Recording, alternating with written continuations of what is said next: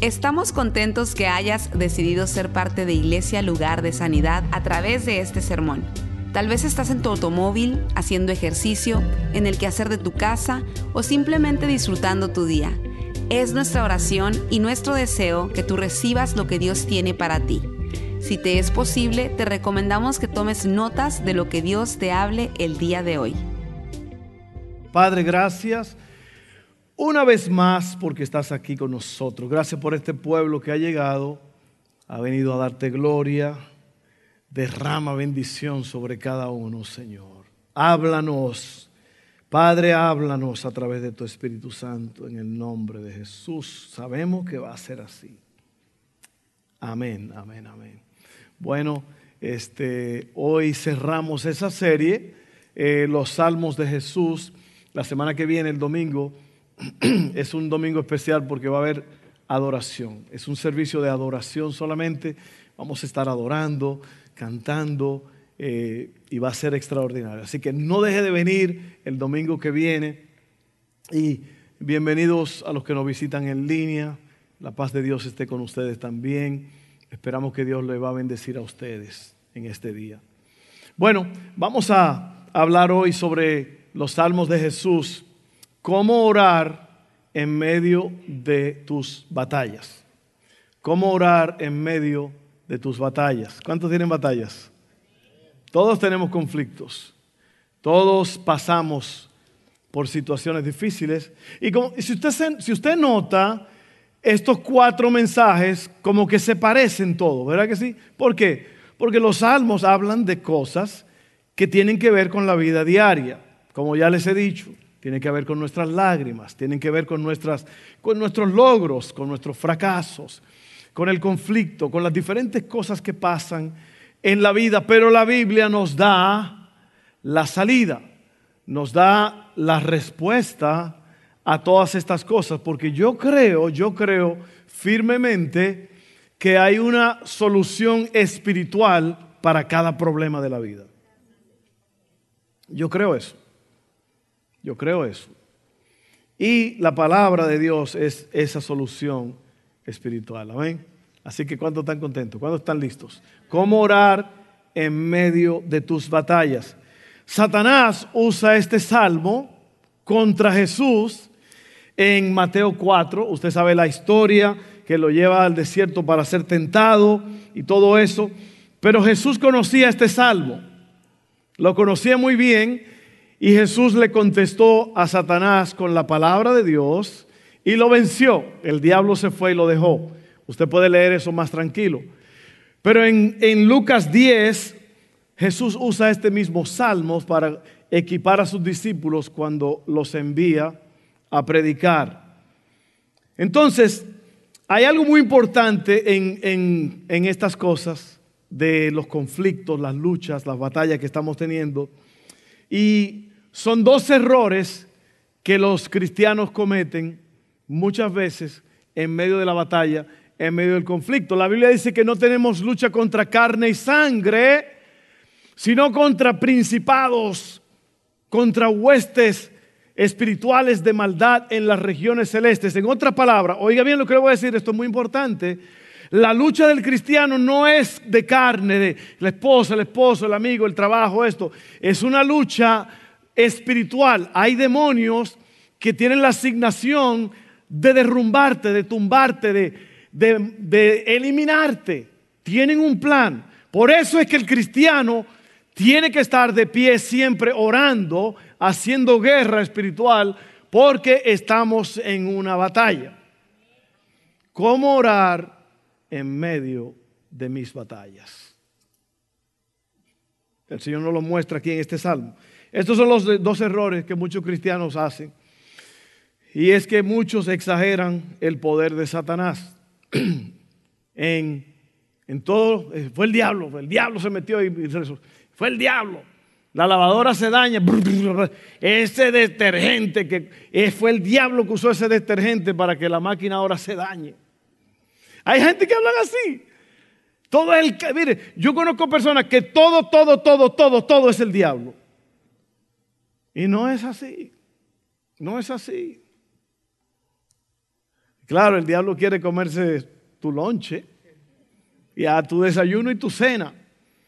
Pero no todos, ay, mire, otra cosa es, eh, mucha gente son flojas, irresponsables y egoístas. Y cuando las cosas le pasan, dicen que fue el diablo. Es el diablo que me está atacando. No, no, es que usted necesita levantarse temprano e irse a trabajar. Amén. Eh, los cristianos le echan la culpa al diablo y, y si usted está culpando al enemigo por sus problemas, usted nunca va a poder vencer sus batallas personales. Amén. Lo que te acababa de decir ahorita, te acabo de decir con, con lo de las ofrendas. Tú tienes que tener un fondo de emergencia. ¿Por qué? Porque si, tú, si a ti te pagaron mil dólares esta semana o 700, lo que sea, y se te daña la transmisión, el motor, y tú no tenías un fondito, pues, es una batalla ahí que vas a tener violenta. Amén. Así que deje de gastar en lo innecesario. Lo dice su pastor con mucho amor. Así que eso es una exageración, eso es un problema de la gente que exageran el poder de Satanás, mientras que otros ignoran el poder que se le ha dado al, al diablo temporalmente. Miren esto. Muchos dicen Satanás no tiene poder real, solo el poder de engañar. Sin embargo, usted sabe bien que Satanás es el responsable de mentiras, de acusaciones, de condenas, de dudas, de miedo e incredulidad. La palabra diablo, que es diabolos, eh, quiere decir el que calumnia y acusa. Así que el ciclo de vergüenza que usa el enemigo, los demonios, es te tienta a pecar, te llama pecador y luego va a Dios y le dice, mira este, que es hijo tuyo, es un pecador. ¿Sí o no? Es lo que hace Satanás. Padre de todas mentiras el acusador de los hermanos. Y ahora yo voy a leer el Salmo 91, que conocido como el Salmo de los Miedosos. Ya usted no tiene que abrir su Biblia al lado de su cama, nada más ponga esto, cuélguelo allí y ahí está. Salmo 91. No, no, es verdad, hay mucha gente que tiene la Biblia abierta en el Salmo 91, como que eso va a resolver el problema. Amén. Lo que resuelve el problema es creer la promesa del Salmo 91, vivir lo que vamos a leer allí esto es muy especial, esta, esta, tarjeta, porque habla de los tres puntos que vamos a hablar, orando en medio de tus batallas. Yo quiero que esto sea algo, un recordatorio para usted de que Dios está con nosotros. Si usted quiere ponerlo como un marcador en su Biblia, si lo quiere poner al lado de su cama, como usted quiera. ¿Cuántos lo tienen? ¿Lo recibieron? Si no lo tiene, obtenga uno a la salida. Vamos a leerlo. Salmo 91. El que habita al abrigo del Altísimo morará bajo la sombra del Todopoderoso. Oiga bien lo que está leyendo. Diré yo al Señor, refugio mío y castillo mío, mi Dios en quien confío. Porque Él te librará de la trampa del cazador y de la peste destructora. Con sus plumas te cubrirá y debajo de sus alas te refugiarás. Escudo y defensa es su verdad. No tendrás temor de espanto nocturno, ni de flecha que vuele de día, ni de peste que ande en la oscuridad, ni de plaga que en pleno día destruya. Caerán a tu lado mil y diez mil a tu mano derecha, pero a ti no llegará. Oiga bien, mas a ti no llegará. Ciertamente, con tus ojos mirarás y verás la recompensa de los impíos. Porque el Señor, que es mi refugio, al Altísimo has puesto como tu morada. No te sobrevendrá mal, ni la plaga se acercará a tu tienda, a tu morada, a tu casa pues a sus ángeles dará órdenes acerca de ti para que te guarden en todos tus caminos. En sus manos te llevarán de modo que tu pie no tropiece en piedra. Eso fue lo que le dijo el diablo a Jesús. Ese diablo bien, bien sabio, ¿eh? usando la misma palabra para ponerle una trampa. Pero ahorita vamos a hablar de eso. Sobre el león y la cobra pisarás, hollarás al leoncillo y a la serpiente. Esas son las palabras que Jesús usa cuando, cuando equipa a los discípulos para ir a predicar. Oiga bien, ¿por qué? ¿Por qué vas a hacer esto? Porque en mí ha puesto su amor, yo lo libraré, lo pondré en alto, por cuanto ha conocido mi nombre. Él me invocará, ¿quién? Tú yo. Y yo le responderé, con él y ella estaré en la angustia. Lo libraré y lo glorificaré. Lo saciaré de larga vida y le mostraré mi salvación. Denle un aplauso al Señor por eso. ¡Wow! ¡Qué salmo! Eso es un salmazo. Entonces vamos a ver tres cosas rápidamente en este asunto. Tres cosas.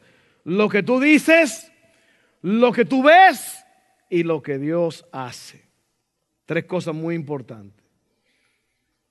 La primera táctica del enemigo es cuestionar quién Dios es.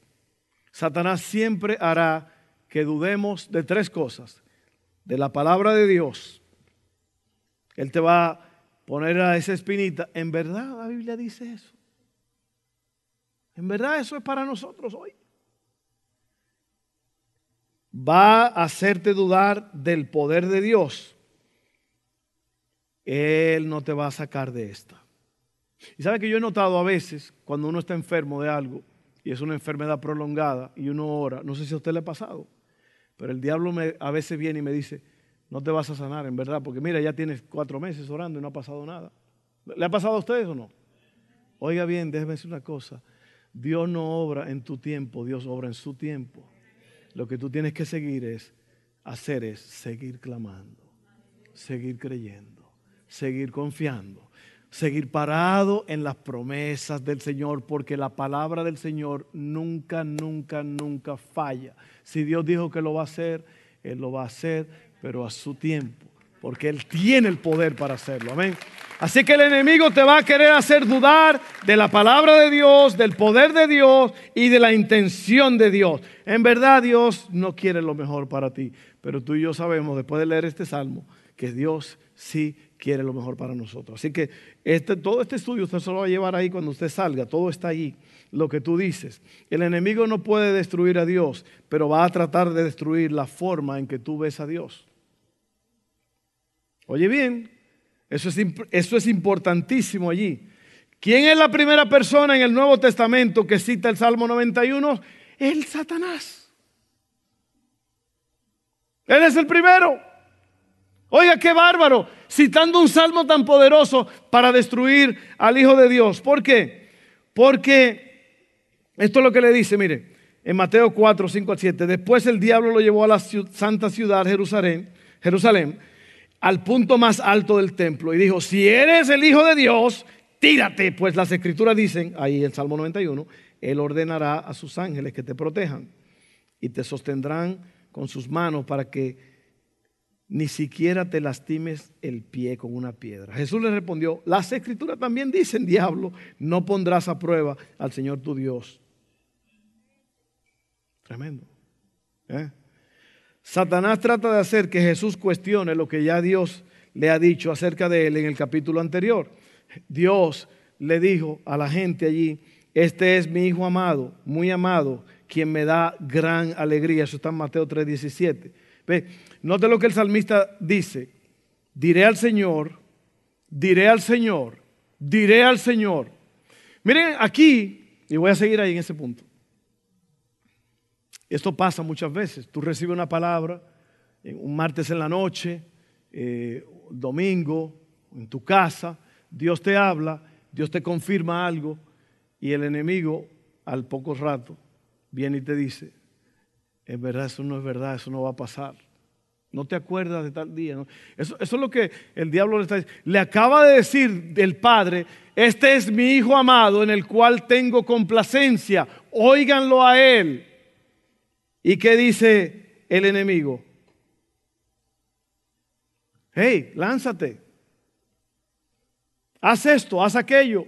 Y esto hay que tener mucho cuidado, hermano, mire, porque cuando usted quiere algo, usted va a buscar toda la forma de justificarlo para obtenerlo. Va a buscar escrituras, va a decir, es que yo me siento también en esta relación ilegítima. Pero es que se siente tan bonito que yo ni cuando estaba casado con fulana sentía esto. Tenga cuidado, porque ese sentir bonito son emociones suyas. A lo mejor eso no es de Dios. Y la gente es muy súper espiriquitinguis a veces para usar escritura para lograr lo que ellos quieren. Tenga mucho cuidado de que usted, cuando Dios le da una palabra, es una palabra de Dios para usted, para ese momento, arrodíllese y clame a Dios y ore, porque hay gente que usa las escrituras para lograr los deseos carnales que tienen. No es lo que está haciendo el diablo ahí, hermano. No es lo que el diablo está haciendo. Le está desafiando al Hijo de Dios, diciéndole, mira, esto y esto y esto y aquello. Y Jesús le dice, no diablo, no, no, no, esa palabra no quiere decir eso. Eso no es para este momento. Eso fue para ese tiempo y se va a usar en este tiempo, en este tiempo. Pero eso ahora mismo no se aplica porque al Señor tu Dios adorarás y a Él solo servirás. No tentarás al Señor tu Dios. No, ese vestido vale 200 dólares, pero el Señor va a suplir esta semana que viene. El Señor me... Porque la Biblia dice, santo, que mi Dios suplirá. Y yo compro, yo clamo, ese vestido es mío porque yo soy una princesa. Tenga cuidado con eso. Ay, ay, ay. Siga, ahora quiere que ataque a los hombres, ahora vamos a darle a los hombres. Miren esto, tremendo esto. Eso es lo que tú dices. Tú tienes que tener cuidado con lo que tú dices. La palabra declarar aquí es la misma que se usa en Génesis cuando Dios habló para que el mundo existiera. Nuestras palabras tienen poder. El autor no está dejando dudas sobre quién Dios es para él. Él dice que es mi refugio. Eso quiere decir una cubierta, una protección. Es mi fortaleza, castillo y defensa en una montaña. Es mi Dios, Elohim, el Todopoderoso. Confío en Él. Pongo mi esperanza y mi confianza en Él. Y note todos los pronombres, los pronombres que se usan mucho es mi y yo. Mi, yo, mi, yo. Esto muestra la relación personal que el autor tiene con Dios. Por eso que es importante, vuelvo y te lo repito, que tú tengas una relación íntima con Dios. Porque ahí, ahí Dios te va a usar, Dios te va a hablar, tú vas a conocer a Dios. Esa es la primera cosa, lo que tú dices, lo que tú dices. Tienes que tener cuidado con lo que dices. Cuidado con lo que dices. Tus palabras tienen poder. Amén. Es más, la Biblia dice el poder de la muerte y la vida están en la lengua. Yo hice un estudio una vez sobre eso y me quedé pasmado, porque la lengua, si usted sigue la lengua hasta donde termina, la lengua termina en, unos músculos que están enfrente de, de las vértebras 3 y 4, acá arriba. Y ahí corren unos nervios que controlan la respiración y la circulación de la sangre. ¿No es esa la vida? ¿No dice la Biblia que la, vida del cuerpo está en la sangre? Si usted no tiene sangre, si tú no tienes sangre, yo te voy a decir como dijo Cantinflas, te juites, te juites y ni quien te detuviera. Y si usted no respira, te juites. Y la lengua está conectada a la respiración y a la circulación de la sangre. Estúdielo para que usted vea. El poder de la muerte y de la vida están en la lengua. Si usted es un negativo, mire, hay personas que son tan negativos que se meten en un cuarto oscuro y se rebelan. Los que son más viejitos saben eso, porque antes, ya no es como hoy que todo está en el teléfono y todo, pero antes la fotografía se revelaba en un cuarto oscuro. Usted lo ha visto en la película, ¿no? Que tienen todos los negativos allí colgando. Y tiene que ser un cuarto oscuro porque si no la luz daña todas las fotos. Hay personas tan negativas que se meten en un cuarto, oscuro y se revelan a sí mismos. Ese es el, juego de palabras. Lo que tú dices, lo que ves, número dos, lo que ves. Lo que ves muchas veces afecta cómo te sientes. ¿Alguna vez tú has visto un anuncio triste y has empezado a bailar? No. Es lo contrario. ¿Ok? El cuadro que pinta el salmista es el de una batalla militar. Y si hay una disputa entre quién escribió el salmo, si fue Moisés o David, pero eso no es importante tanto, porque lo que importa es que estos dos hombres eran militares y ellos se involucraron en cientos de batallas. ¿Ok? Y de cualquier manera eran líderes militares. El autor mira hacia afuera y ve caer a todos a su alrededor. Es fácil solo ver el viento y las olas en medio de una tormenta. Es muy difícil mirar alrededor y ver todo como sin esperanza. Por ejemplo,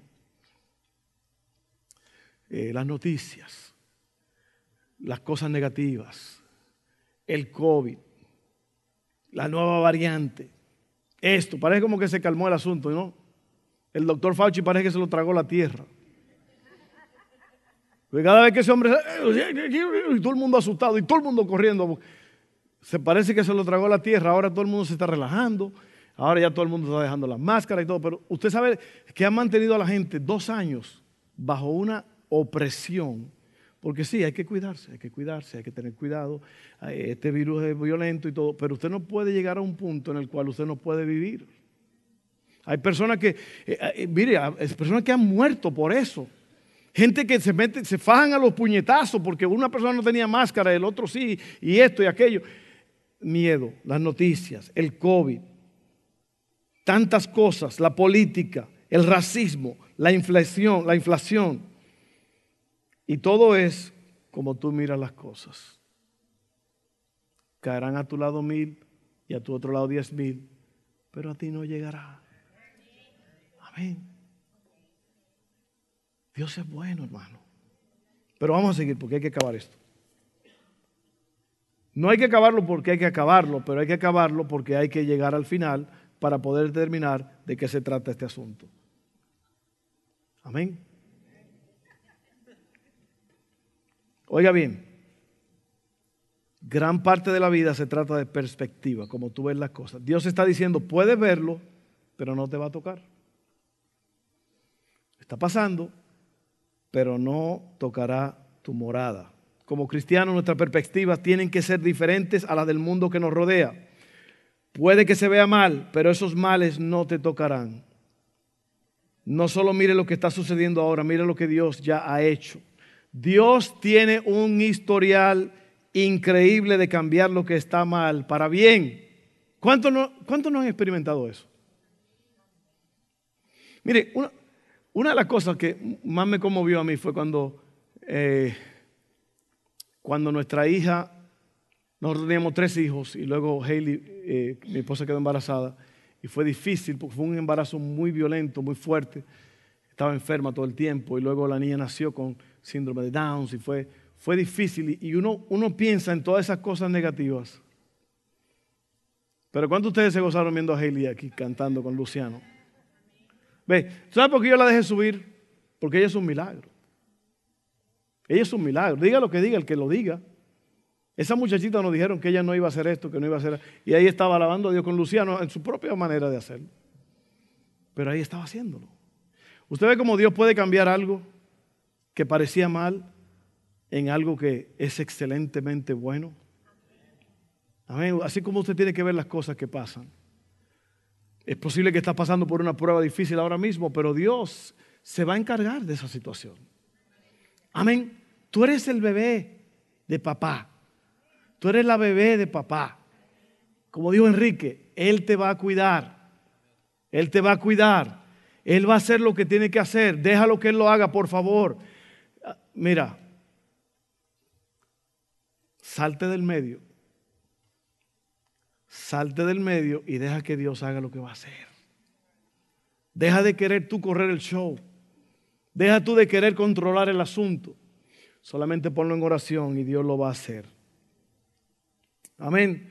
No confíes en lo que ves. No confíes en lo que sientes. Confía en lo que Dios ha dicho. Mira la palabra de Dios. Por eso es importante traer el poder de las escrituras a nuestras circunstancias. Eso es exactamente lo que Jesús hace contra Satanás. Jesús no solo conocía las escrituras, él sabía cómo usarlas, lo que te decía ahorita. Así que eso es lo que tú ves. Primeramente lo que dice, lo que ves y ahora lo que Dios hace. Hay un efecto aquí en este salmo de que, y, me gusta mucho eso porque es la misma historia en Proverbios.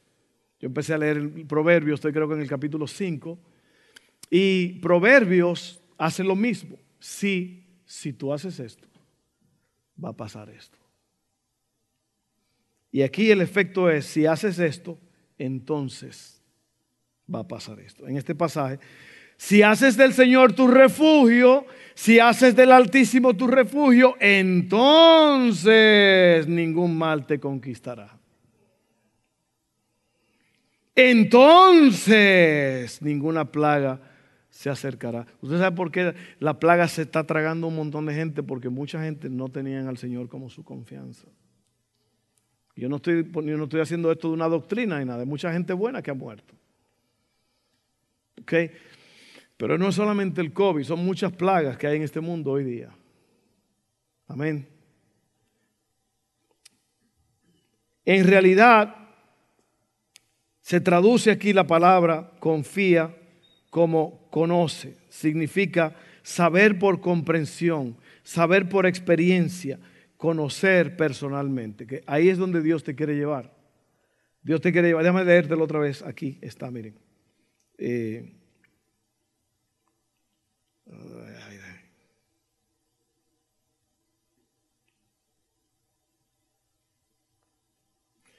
Porque en mí ha puesto su amor, yo lo libraré, lo pondré en alto por cuanto ha conocido mi nombre. Y yo creo que ahí es donde Dios quiere llevarnos, a un punto donde en verdad lo conocemos. Porque la mayoría de la gente no conoce a Dios. La gente conoce del Evangelio, conoce de cosas religiosas, pero es diferente conocer a Dios. Y a Dios se puede conocer, Dios quiere que le conozcamos, pero eso es un paso, eso es un precio que muchos no quieren pagar. Yo lo sé, yo lo sé. Es como el precio de la salud. Alguien dijo, un combo de, McDonald's te sale barato, pero te va a salir caro después. Amén. Cuando ese aceite viejo en esas papas se aferre a las arterias del corazón y digan, yo no me voy de aquí. ¿Sí? ¿Cuánto le gusta McDonald's? Vaya Chick-fil-A.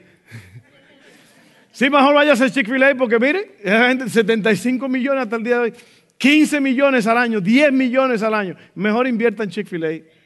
Que esa gente son cristianos y esa gente aman a Dios. Ojalá que alguien esté oyendo esto y me manden una ofrenda. Gente de Chick-fil-A.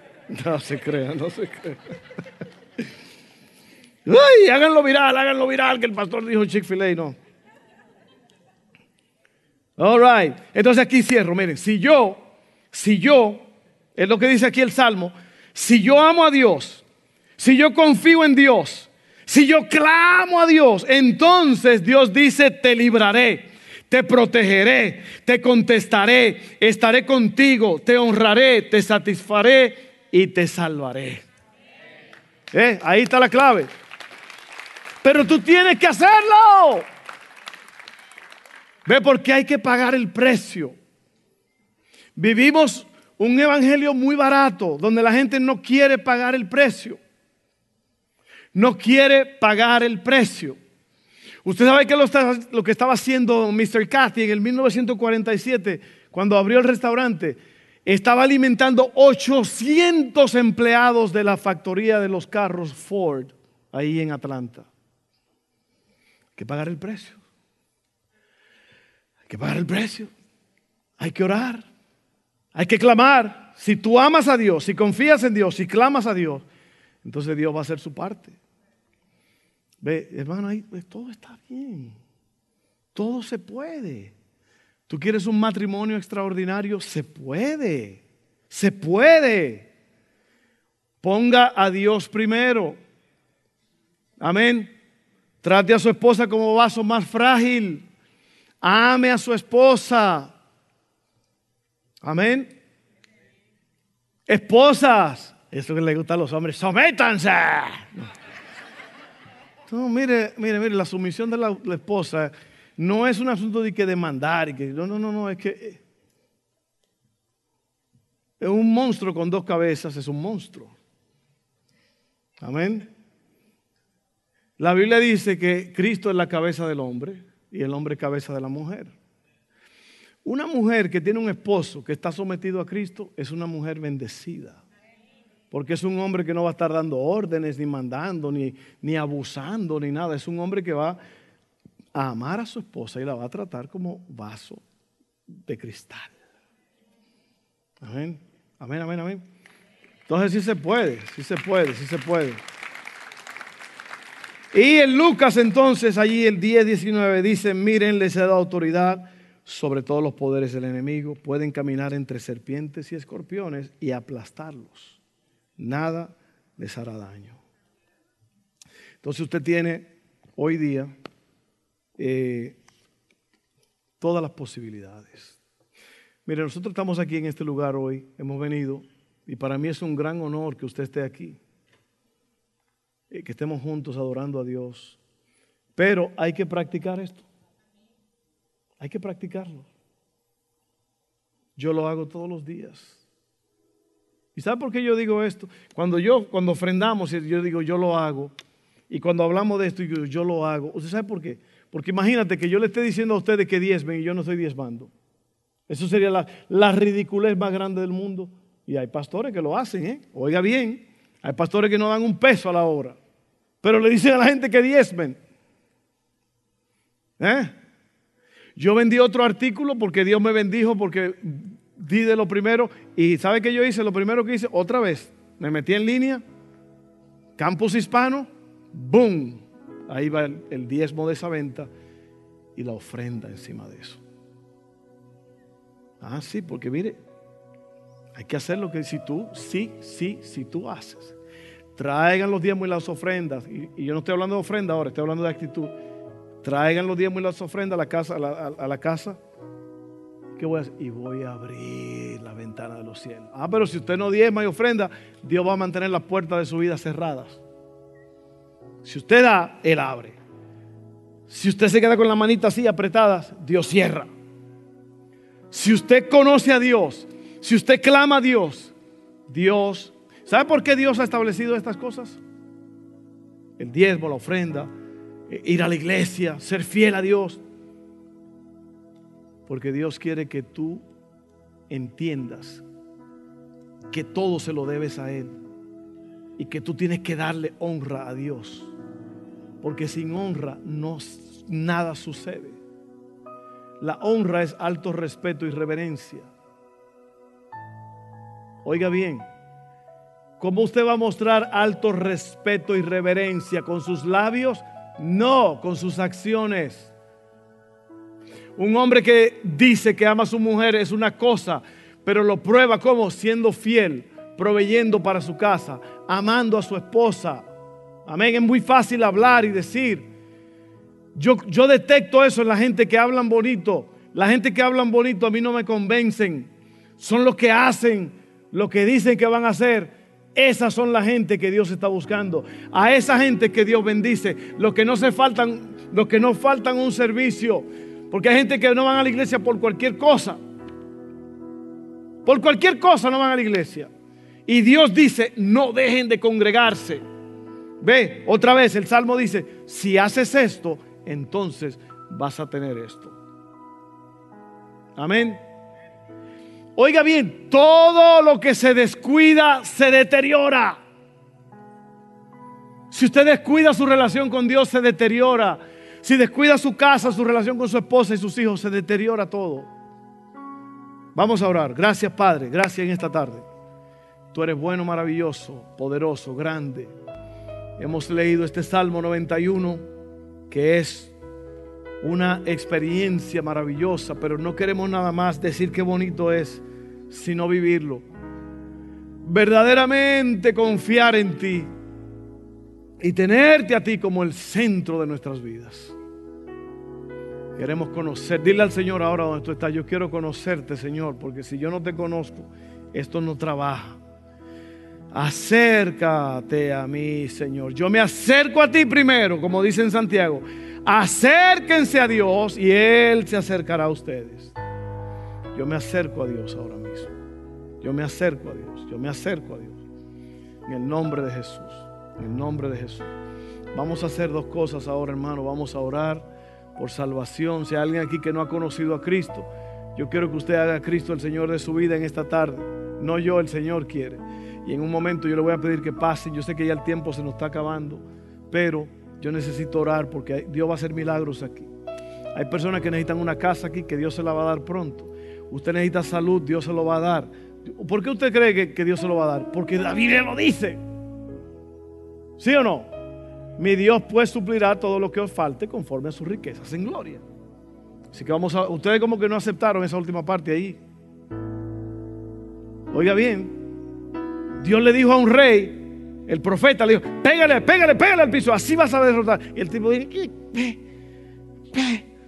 y el profeta le dijo, así vas a derrotar al enemigo por esa falta que tú tienes de, de fervor. Dios está buscando gente fervorosa. Gente que de vez en cuando tiene un grito de aleluya. ¿Sí o no? Sí, sí, sí, sí, sí, sí. Cuando el pueblo clama y tira gritos, las murallas se caen. Amén. Y yo no estoy hablando nada más de cosas de afuera, yo estoy hablando de algo en verdad, de adentro. Vamos a orar. Oren conmigo todos. Padre, en esta tarde, yo acepto a Jesús como mi Salvador. Él murió por mí. Yo acepto lo que Él hizo por mí. Yo confieso con mi boca y creo en mi corazón que Jesucristo es el Señor, que Él murió y resucitó. Yo acepto eso. Y yo hago a Jesús el Señor de mi vida. Gracias Padre, en el nombre de Jesús. Amén.